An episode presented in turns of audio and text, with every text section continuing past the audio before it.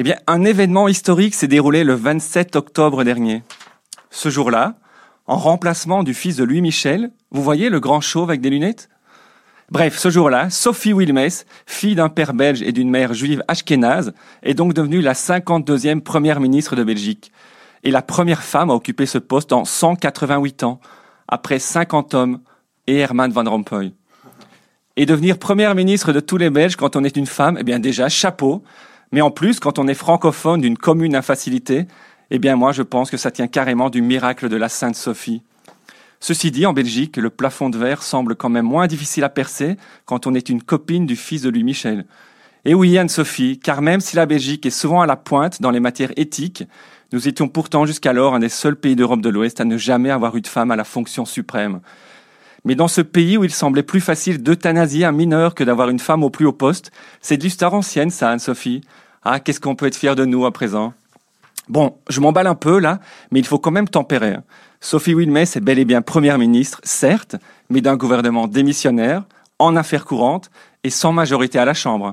Ouais, ça l'a fait tout de suite moins là. Hein. Et je me dis que c'est quand même vachement ironique, non, que pour la première fois de l'histoire qu'il y a une femme à ce poste, ce ne soit pas pour régler les tâches régaliennes, mais plutôt ménagères de l'État. Je sais pas, mais c'est un peu comme si on disait à un mec qui arrivait toute sa vie de devenir administrateur délégué de la STIB. Oui, il y a des enfants qui ont ce genre de rêve, Anne-Sophie, ne vous moquez pas.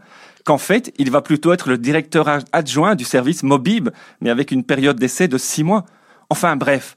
Ne boudons pas notre plaisir, car euh, Sophie Hulumès a quand même des grosses responsabilités. Par exemple, elle a eu l'honneur de faire un discours pour la fête du roi ce 15 novembre, dans lequel elle a tenu des propos très engagés sur l'égalité des chances, disant qu'à l'avenir, la Belgique conjuguera le mot royal au féminin en saluant au passage la future reine Elisabeth.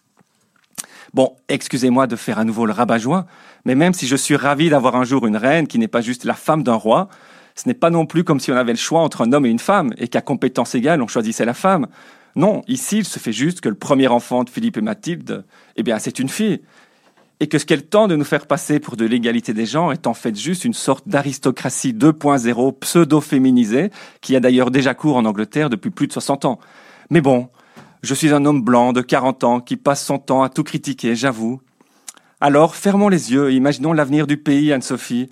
Dans les prochains mois années, les négociations s'embourbent et un nouveau gouvernement fédéral s'avère impossible à mettre en place. Pendant ce temps, notre première ministre, qui n'était à la base qu'une roue de secours, est donc bien obligée de rester à son poste sur le long terme, pas comme Yves. Puis, en 2027, Philippe Ier décide de prendre sa pension à 67 ans, après avoir nommé 128 informateurs pour rien, et il abdique en faveur de sa fille Elisabeth.